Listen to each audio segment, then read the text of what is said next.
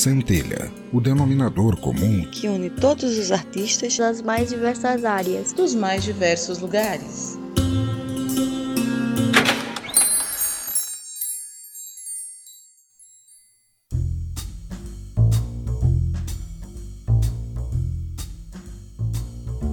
Seja bem-vindo ao meu ateliê. Sou a Condessa Vanora e começa mais um Centelha. Tudo bom com vocês, pessoas adoráveis? O papo de hoje é sobre as características desse indivíduo que é chamado de autodidata.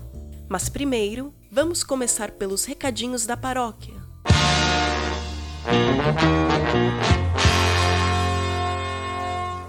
Meu muito obrigado a você, querido ouvinte, que sempre está por aqui me ouvindo compartilhar as descobertas que encontrei ao longo da minha jornada e me motivando a sempre buscar novos horizontes. Esse podcast é um projeto independente feito somente por eu mesma, esta condessa que vos fala. Quer me ajudar a manter as cortinas abertas e o show em cartaz? Faça como meus patronos em picpay.me barra centelha. A partir de R$ 2,50, o preço de um cafezinho por mês, você já me ajuda e muito a levar este projeto adiante, lidando com os eventuais obstáculos de ser uma artista com doença crônica. Também é possível fazer uma contribuição única se estiver no momento mais complicado. Também existem outras formas de vocês levarem a luz dessa centelha para mais longe compartilhando os episódios com seus amigos, seguindo nossas redes sociais, dando likes ou estrelinhas e nos avaliando nos agregadores de podcasts. Ah, sim, sim, isso, chá! Tome uma xícara de chá! Agradecimentos especiais aos patronos que têm convite para o Chá das 5. Luciano Dias e Zero Humano, que tem um perfil no Instagram de listas de indicações de podcasts, o arroba zero, em algarismo arábico, humano, com U no final. Hello,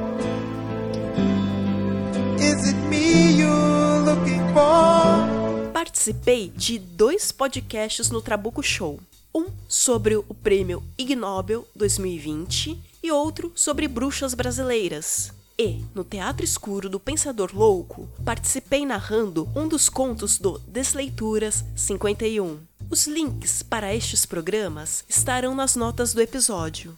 Errou! Peço desculpas pelas flutuações da qualidade de áudio do episódio 6. É bailarina ou dançarina? Eu gravei na véspera de Natal e, por mais que estivesse fechadinha no meu quarto barra estúdio, os jovens em suas motinhos com motor de cortador de grama não estavam dando trégua. Então, algumas partes eu tive que regravar no dia seguinte. Já o episódio 7, Defenestrando Artistas, estava com um probleminha técnico em algumas partes, onde a trilha estava um pouco mais alto que a voz. Um salve pro ouvinte que me avisou sobre essa garoteada da estagiária. Acredito que, até a publicação deste episódio, já esteja tudo resolvido lá no feed. Já este programa que estão a ouvir foi o primeiro episódio que escrevi. Inclusive, gravei umas duas vezes, porque, parafraseando o querido Gustavo Faria, dos podcasts Cocatec e Área de Transferência, que, falando nisso, são podcasts de tecnologia maravilhosos, link no post, não publica o primeiro episódio que você gravar, porque ele sempre será horrível. E, oh boy, oh boy, como ele tinha razão. Tava super nervosa e precisava me acostumar a falar no microfone para uma audiência que não faço ideia do tamanho. Então, esse episódio ficou sambando aqui na minha linha de produção durante um tempo. Mudei um pouco o texto e acrescentando algumas informações. Consegui recuperar também algumas fontes de onde pesquisei, que estarão nos links do episódio, já que a pauta original com os links estava no PC que foi formatado lá no final do ano. E, ah, a ironia, não tinha backup delas. Tudo dito e posto, vamos para o episódio. O aproveitem em toda a sua glória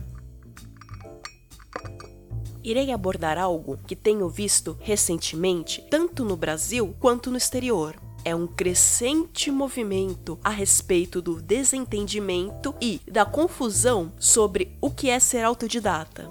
O que a internet hoje em dia fala a respeito?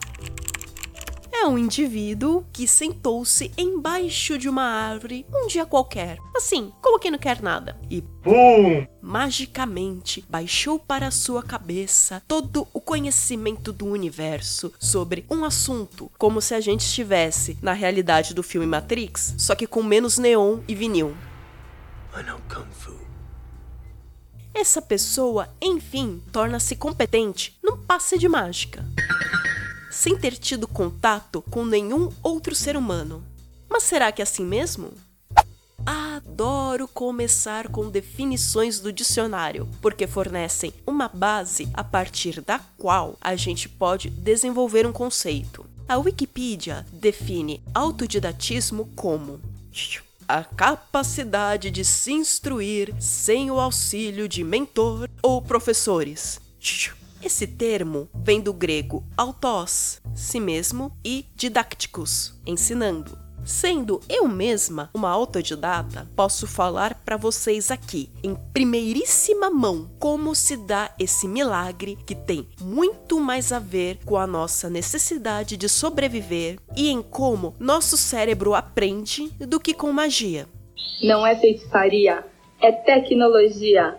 Ao longo desses anos em que trabalho como professora, esse fato sempre me deixou com a pulga atrás da orelha. Apesar de ter alunos, em sua maioria, motivados a aprender, não consegui ensinar todos eles a aprenderem sozinhos. Por que isso acontece? Procurei algumas pesquisas e artigos para ver se obtinha alguma resposta que apontasse para algum caminho promissor. E olha só, apesar do autodidatismo existir há muito tempo, ele começou a ser fruto de estudo a partir dos anos 70 e por outro nome, aprendizado autodirecionado. Nos textos científicos em inglês existe uma diferenciação entre self-directed e self-regulated learning, que é o processo de você ser autodidata. O aprendizado autodirecionado é um processo onde o indivíduo toma a iniciativa, com ou sem a ajuda de outros, para diagnosticar suas necessidades de aprendizado, estabelecer metas, identificar fontes humanas e materiais, escolher e implementar estratégias apropriadas de aprendizado e, finalmente, avaliar os resultados. Já o aprendizado autorregulado é quando o estudante é descrito como autorregulado nos níveis metacognitivo. O que, que é isso? É um termo da psicologia que indica a capacidade de uma pessoa saber refletir sobre sua própria capacidade e estado mental, motivacional e comportamental, de forma ativa. Ambas as formas são usadas intercambiavelmente. Mas o aprendizado autorregulado parece ter mais intenção consciente completa do indivíduo. Falando um pouquinho da história humana, para termos conseguido chegar até onde estamos hoje, dependemos de uma linhagem imensurável de pessoas que registraram seus conhecimentos primeiro por tradição oral, depois por escrita até todas as formas distintas de mídia que temos hoje. E nesse caminho de adquirir informação está escondida a mola mestra do funcionamento do autodidatismo. Yeah, this big brain time. Observação, erro e comparação de dados de forma independente do professor. O processo do aprendizado passa por três etapas: premeditação, ela ocorre antes do aprendizado. Você estabelece metas e seleciona os recursos necessários para aprender. Desempenho, onde há o contato com o assunto de interesse, tentativa de compreensão e todas as estratégias de aprendizado utilizadas. Autoreflexão é a revisão daquilo que se busca aprender e da avaliação dos resultados e eventuais áreas que precisam de melhora. Concluímos então que não basta só boa vontade. A pessoa tem que ter um interesse genuíno em aprender. Precisa saber como absorver o conteúdo e ter a capacidade de manter-se focada no momento do aprendizado. Ter a habilidade de prestar atenção de verdade. Não apenas essa atenção meia-boca, dividida entre telas e outros estímulos que estamos tão acostumados hoje em dia. Aqui vai um exemplo prático. Sabe aquelas pessoas que aprenderam a tocar alguns instrumentos de ouvido e a gente costuma ouvir? Mas nossa, que pessoa talentosa! Ela tem o dom. A questão sobre talento e dom é uma discussão bem polêmica dentro de todos os ramos de arte, e eu precisarei de alguns episódios para destrinchar melhor suas ramificações. Aguarde e confie. Porém, o que a gente pode dizer sobre essas pessoas, como as do exemplo, que aprendem de ouvido? Elas possuem uma habilidade natural para reconhecer padrões de notas, também observam como outras pessoas tocam, o que fazem e, por tentativa e erro, tentam obter os mesmos resultados, além de ir fazendo ajustes finos até chegar no mesmo lugar que as pessoas que observaram. Essa é a receita de como ser autodidata numa casca de nós. É fácil? Não. Porque afinal, se tudo fosse fácil nessa vida, todos nós saberíamos fazer tudo, né? O fator que é a cereja no bolo é o interesse genuíno vestindo um lindo casaquinho chamado esforço. Pela razão de que você precisa ser realmente interessado e apaixonado pelo seu tópico de estudo. Isso faz com que a chatice de todo esse processo de três passos fique menor. E quem quer aprender sozinho tem que se acostumar ao tédio, porque a gente pode dizer que 90% da jornada para se aprender qualquer coisa é um tédio sem fim.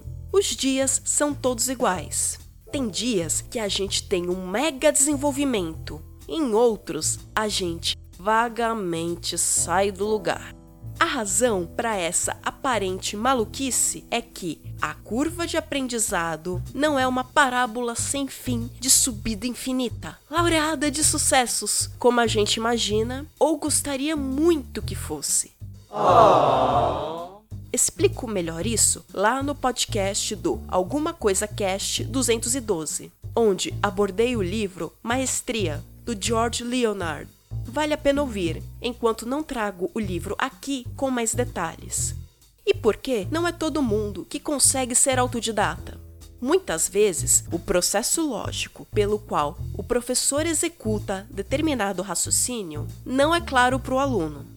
Quando a gente já domina o conhecimento há muito tempo, é extremamente comum esquecermos de como era no início, porque agora tudo é simples para gente. Lógico, porque já entrou no automático. Mas para quem está tentando entender o que está acontecendo, fazer 50 coisas ao mesmo tempo sem se afogar, não é tão óbvio assim. Então, o professor precisa encontrar uma outra forma de transmitir este conteúdo para o aluno. Por isso que dizemos que quem ensina aprende duas vezes.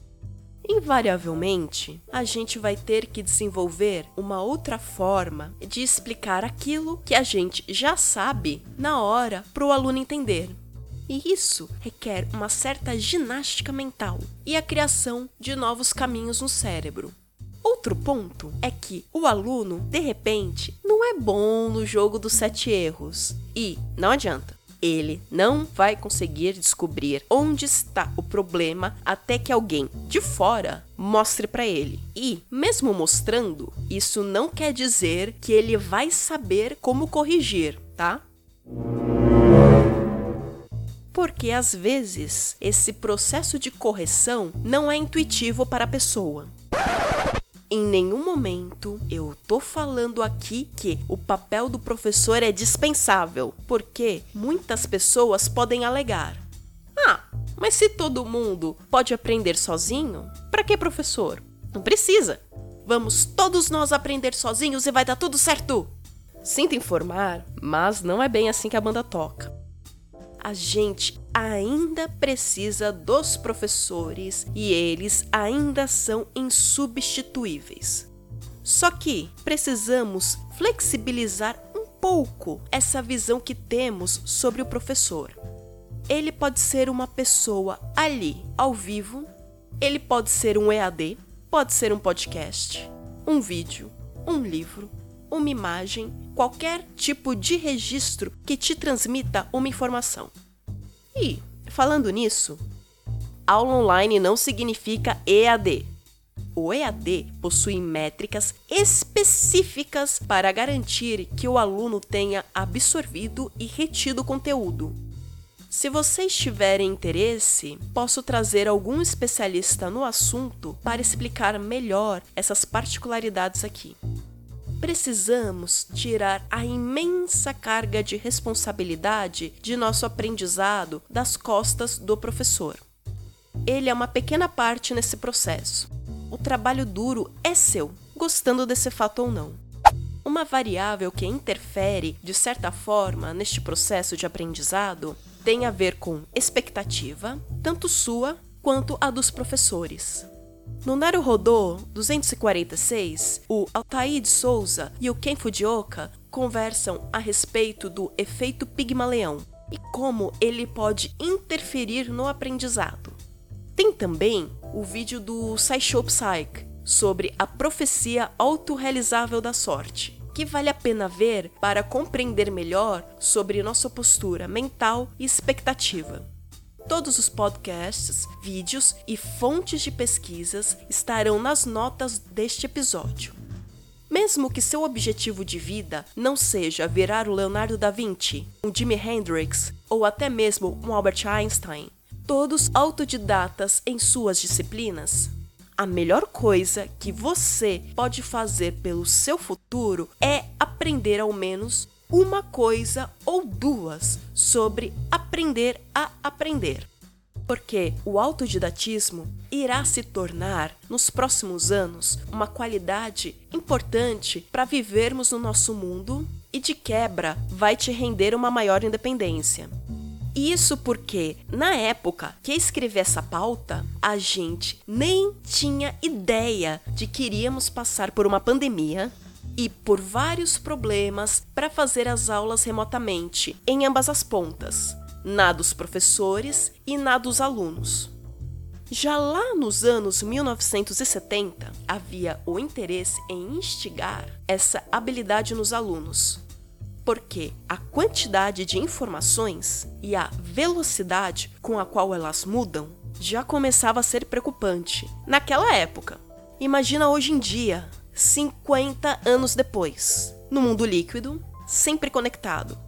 Existem muitos lugares e pessoas que se dedicam a explicar este conteúdo.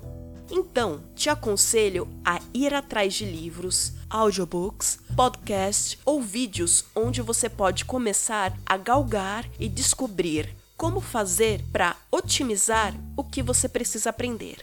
Porque aprendizado, no final, é isso, gente contar histórias. Absorvemos as histórias que outras pessoas viveram. E isso gerou um conhecimento para não precisarmos passar pela experiência direta para adquirir esta informação.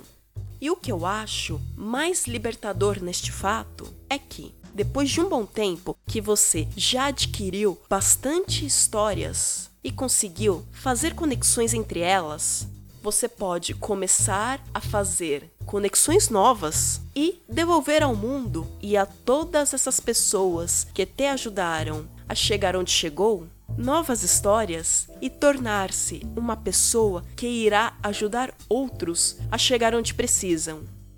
Essa é a real joia e beleza em ser autodidata. Sabe de alguma dica infalível para aprender sozinho? Deixa lá nos comentários para a gente aprender também. Estaremos de volta com um novo episódio mês que vem. Você encontra mais episódios do Centelha de graça no Apple Podcasts, Google Podcasts, Spotify, Deezer e nos demais agregadores de podcasts. Sua avaliação nessas plataformas é muito importante. E compartilhar os episódios nas redes sociais possibilita que mais ouvintes conheçam meu trabalho.